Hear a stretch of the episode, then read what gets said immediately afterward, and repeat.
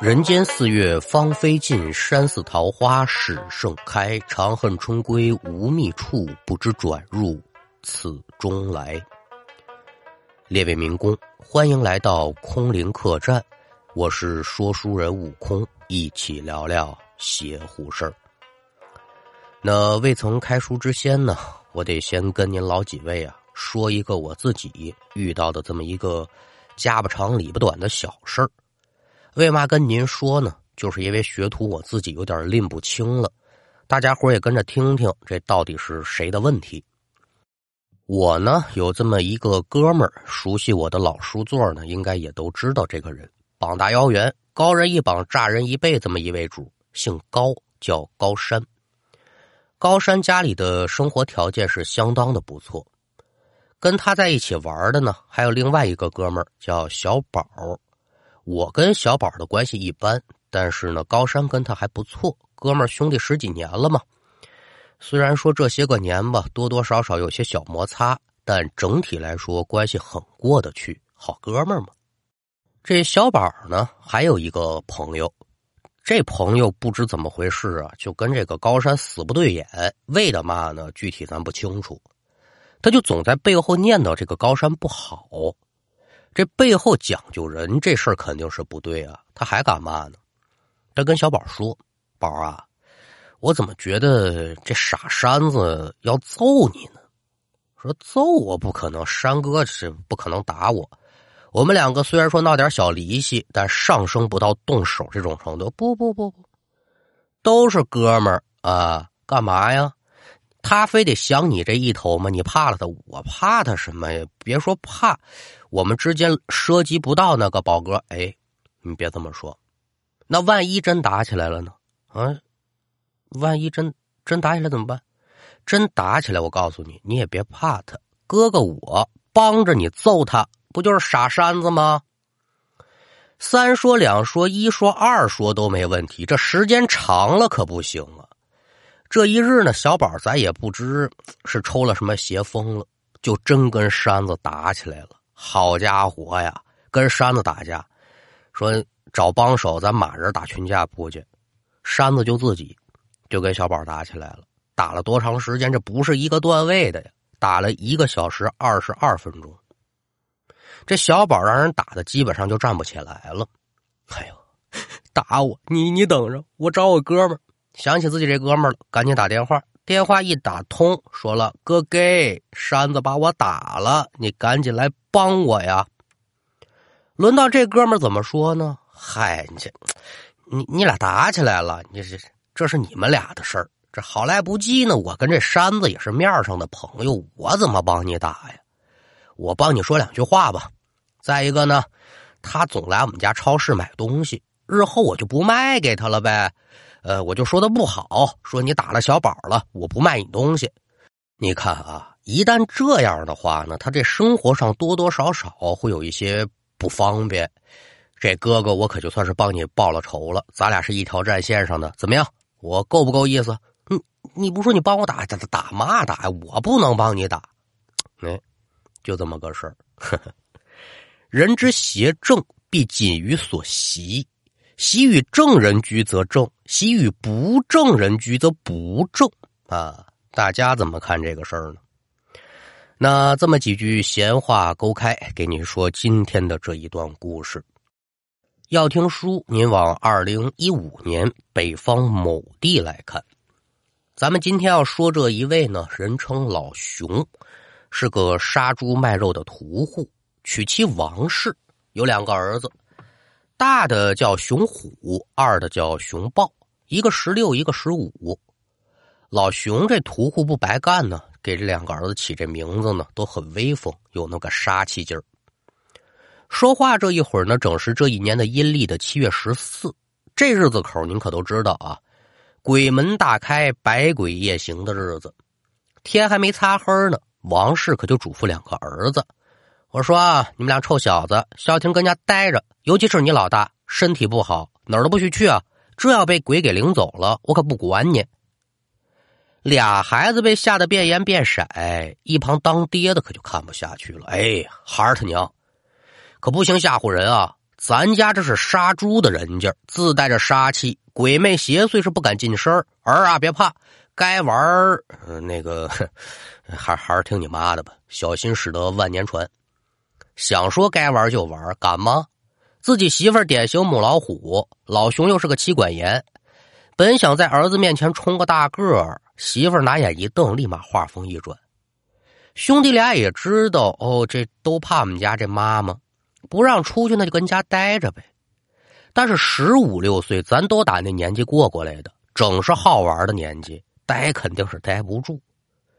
吃过晚饭，一瞧这弟弟熊抱呢，正靠着窗户看电视，熊虎就呵呵一乐，我得找点乐子。这边找来王氏擦脸这粉底，那边扯过一炕单子，白色的。这熊虎呢，可就要在鬼节。装个鬼吓唬吓唬自己这弟弟，这熊豹不知情啊！现在正看着电视节目呢，耳听得身背后就传来刺啦刺啦挠玻璃的声音，扭向回身仔细观瞧，就见窗外是一个人都没有，心中纳闷熊豹可就把身子靠近，想瞧个仔细。就在此时，只听得“嗷嗷”的一声怪叫，一个身着白衣、脸色惨白的鬼影可就闪到了窗外。那见此情形，您琢磨琢磨，这孩子呀，熊豹，嘿，熊包，开口刚想喊救命，就听到窗外传来了咒骂声和这熊虎的求饶声。干嘛呢？妈妈收拾完碗筷，又打厨房出来，正好瞧见这一幕了。起初也吓一跳，以为家里进了鬼了。再一瞧这鬼下半身这打扮，知道了自己这儿子的恶作剧。这有了咱前文书说这一段。熊豹反应过来之后，哥哥吓唬我，虚惊之余，心里可就憋了口气：“你你给我等着，你看我怎么给你还回来。”这事过了有这么两天，熊豹上网的时候呢，无意间呢瞧见这么一帖子。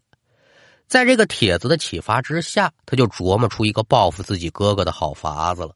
什么法子呢？咱后文再说。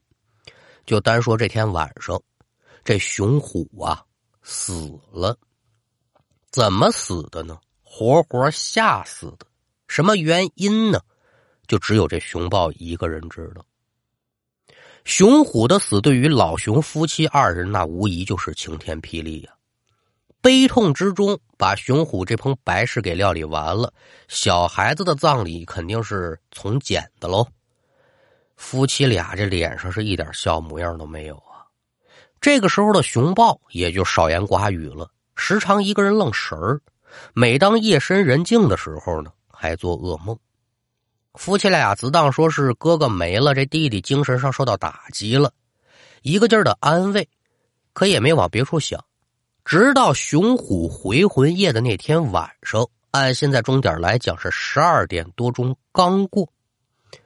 夫妻俩心中也知道啊，咱们家这杀伐之气太重，提前就把家里这个屠刀利器的可就收起来了，院子打扫一遍，希望减少点杀气，我儿好回到了家门呢。放下东屋的夫妻俩不表，咱就单说西屋的熊豹。他不知道有回魂夜这么一讲儿，这会儿呢是整躺在床上睡觉，睡着睡着呢，耳听得窗外呀又传来了 这猪哼哼鼻子的声音。那您得问了，怎么是又呢？这不头回说吗？不，熊豹这连续几天做噩梦都是由打这声音开始的。之前在梦里呢，熊豹就没办法控制自己的行为举止。每当听到这声音的时候，他就能睁开眼。今天熊豹也以为是梦，下意识的把眼可就睁开了，心说：“我不就被吓一跳吗？醒了就完事儿了。”这边把眼睛睁开之后，借着月光往外观瞧，只见窗户此时是大敞四开，就在外面的窗台上有这么一颗血渍呼啦的猪头，正死死的盯着这孩子呢。说是猪头呢，其实也不是完全的准确。准确的来讲，应该是有人把这猪头的整张皮给揭下来，做了这么一个猪头皮的面具套在脑袋上了。因为明显看得出来，这猪头的眼眶里是一双人的眼睛。可这面具下面到底是谁呢？不知道。一见猪头再次出现，熊豹害怕之余，就希望这噩梦赶紧结束，快点醒来。却不料呢，迟迟就没有转醒的迹象。随着猪头的嘴巴渐渐裂开，熊豹一把掐住自己的大腿里子，钻心的疼。我的个妈呀，这这这不是梦！有心想喊，可任凭把嘴张到拳头大小，他就发不出声逃跑那就更甭想了，身子如同生了根一般，牢牢的焊死在床上喊不出声，逃不出去。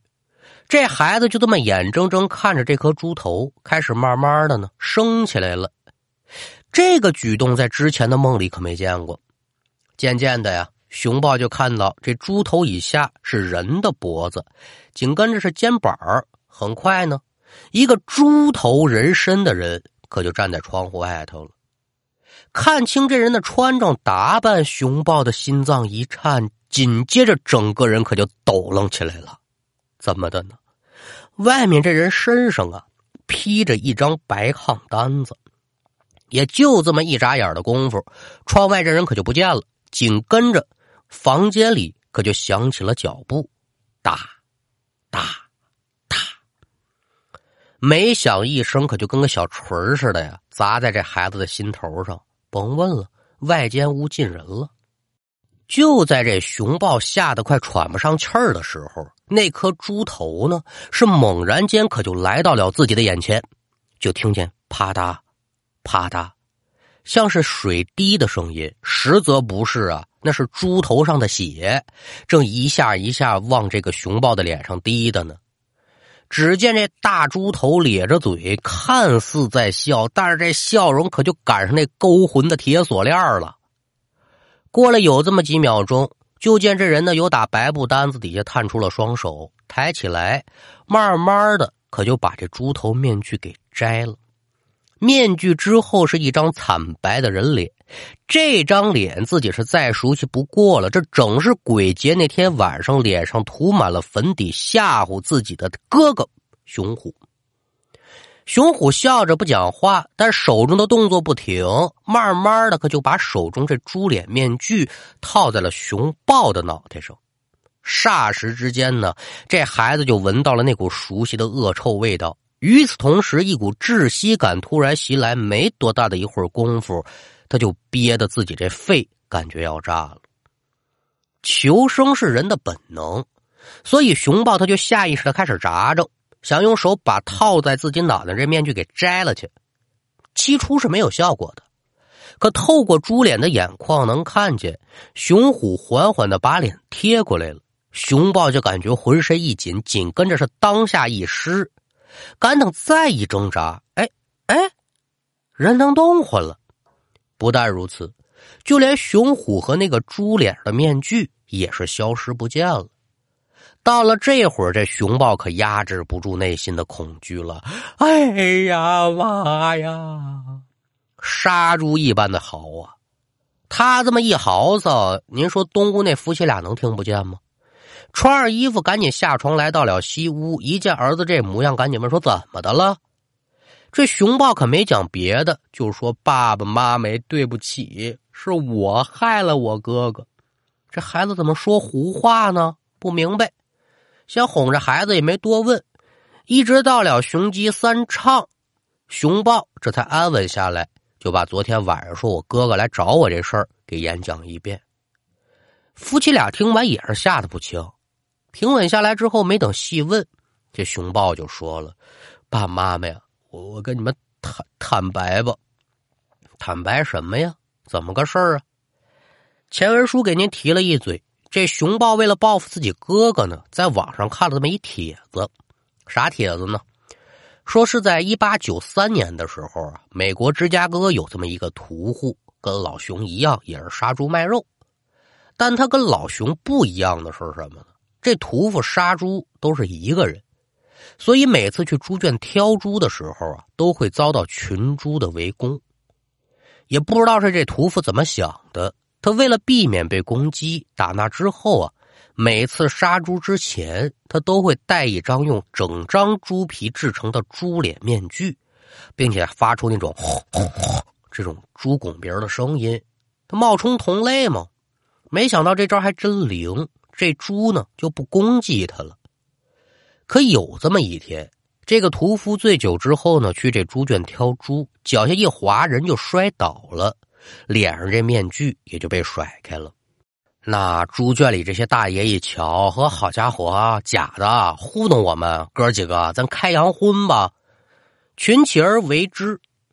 赶等这屠户的家人去猪圈找人的时候，好惨了，这屠户被吃的就剩下骨头和内脏了。吃人的凶手是谁呢？正是这些猪。这猪吃肉不是学徒给您瞎说啊，猪跟人一样，杂食动物，合口的肉食它一样吃。自打这个屠夫死了之后，凡是来屠夫家的老主顾，有一个算一个，全部惨死家中。有的是开肠破肚，有的是剥皮放血，一个个呢都被倒挂起来，就跟屠宰场那些被杀的猪一样。而在死者死亡的前夕呢，也有不少人目睹到，就在他们家的附近吧，出现了那个死去的屠夫。手里拿着一把屠刀，身上穿着染血的皮围裙，头上还顶着这么一个猪脸面具。人们都说，这是那些被屠夫杀的猪的亡魂和屠夫的亡魂来找这些人索命了。一时之间，大家伙都是谈猪色变，猪头屠夫的传闻可也就在芝加哥传开了。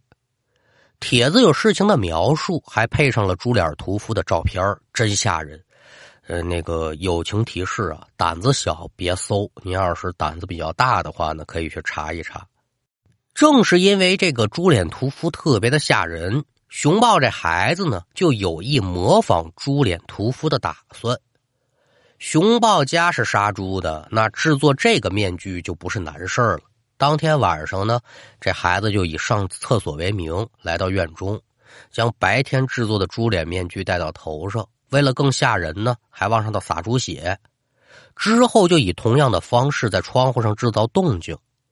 正在睡梦当中的哥哥听见了响动，自然得起身查看呢。一眼可就瞧见窗外的猪头了。也大儿说这孩子身体绕一点儿胆子小一点儿这弟弟熊豹还没做出什么恐怖的举动，这熊虎儿直接撂床上了。